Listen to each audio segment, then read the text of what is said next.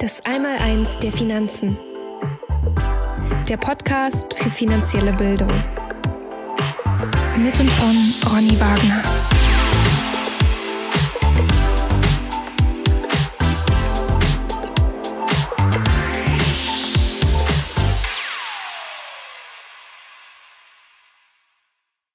Herzlich willkommen zum Podcast Das Einmaleins der Finanzen. Mein Name ist Ronny Wagner und heute geht es um das Thema Perspektive wechseln. Geldwerte versus Sachwerte. Gleich geht's los.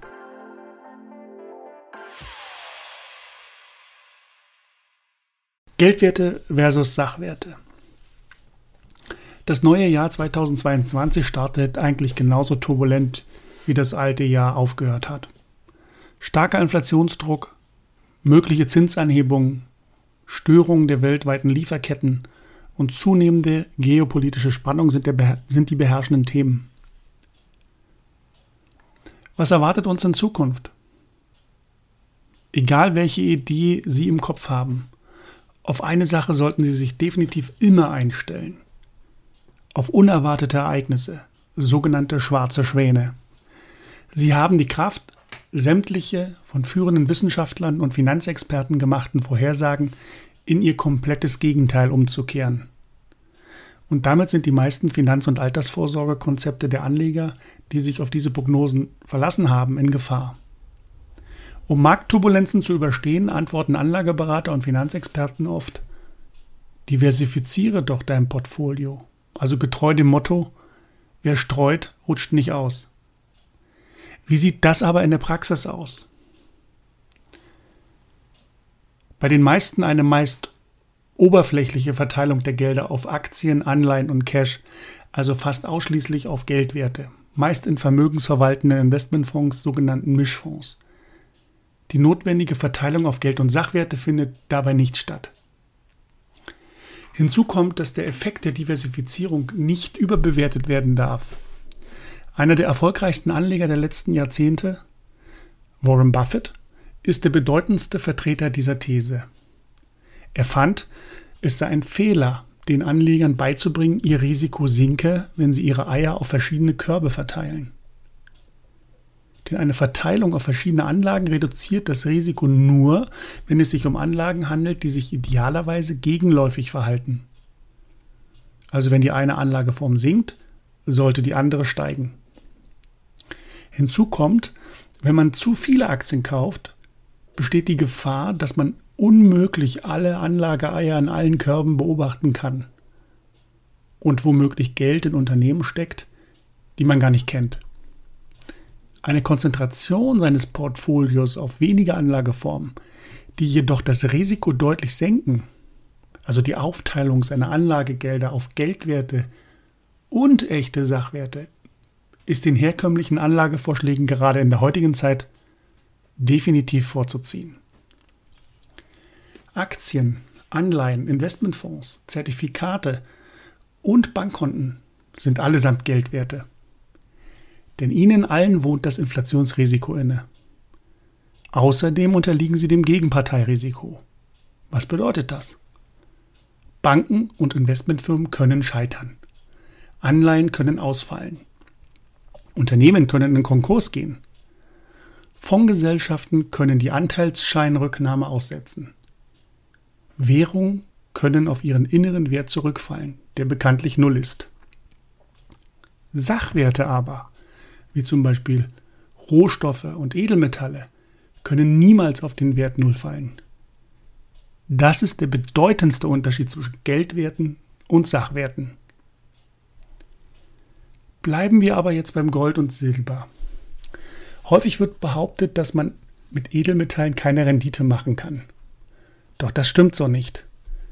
Es kommt nämlich auch auf den Anlagezeitpunkt und den Anlagehorizont an. Gerade in Zeiten, in denen herkömmliche Finanzanlagen Probleme haben, Renditen, die über der Marktrendite liegen, zu erzielen, in diesen Zeiten schlägt die Stunde der Edelmetalle. Während der Inflationsdekade der 70er Jahre erzielte Gold eine durchschnittliche Rendite von knapp 30 Prozent. Eine der meistbeachtetsten Aktienindizes der Welt, der SP 500, erzielte in dieser Zeit gerade einmal 1,6 Prozent jährlich. Natürlich deutlich zu wenig, um wenigstens das Mindestziel einer Geldanlage zu erreichen, den Inflationsausgleich. Die Inflationsrate stieß in diesem Zeitabschnitt in den zweistelligen Bereich vor. Von 2000 bis 2010 legte Gold um insgesamt 280 Prozent zu.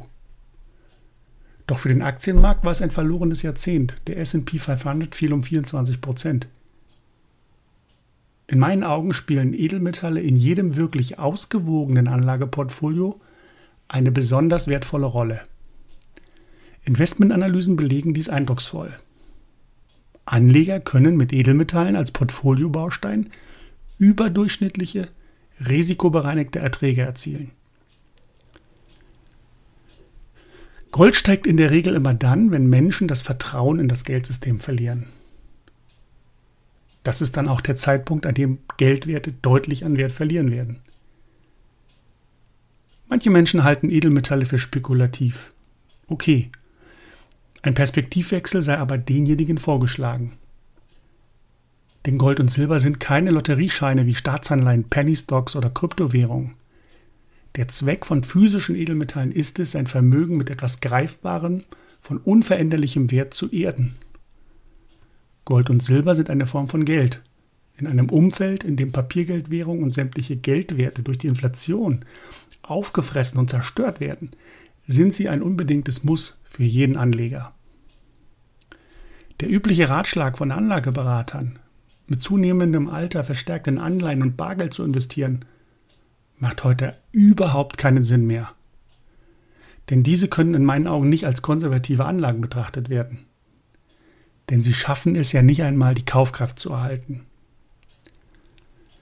Es stimmt sicherlich, dass auch Gold und Silber in manchen Jahren keine positive Rendite abgeworfen haben. Aber dafür werfen sie in anderen Jahren überdurchschnittliche Renditen ab und übertreffen andere Anlageklassen deutlich. So wie eben solide Aktien es auch tun. Langfristig gesehen werden Edelmetalle ihren Wert mit Sicherheit viel besser behalten als Geldwerte, die einfach aufgrund der Konstruktion unseres Geldsystems dazu verdammt sind, stetig an Wert zu verlieren.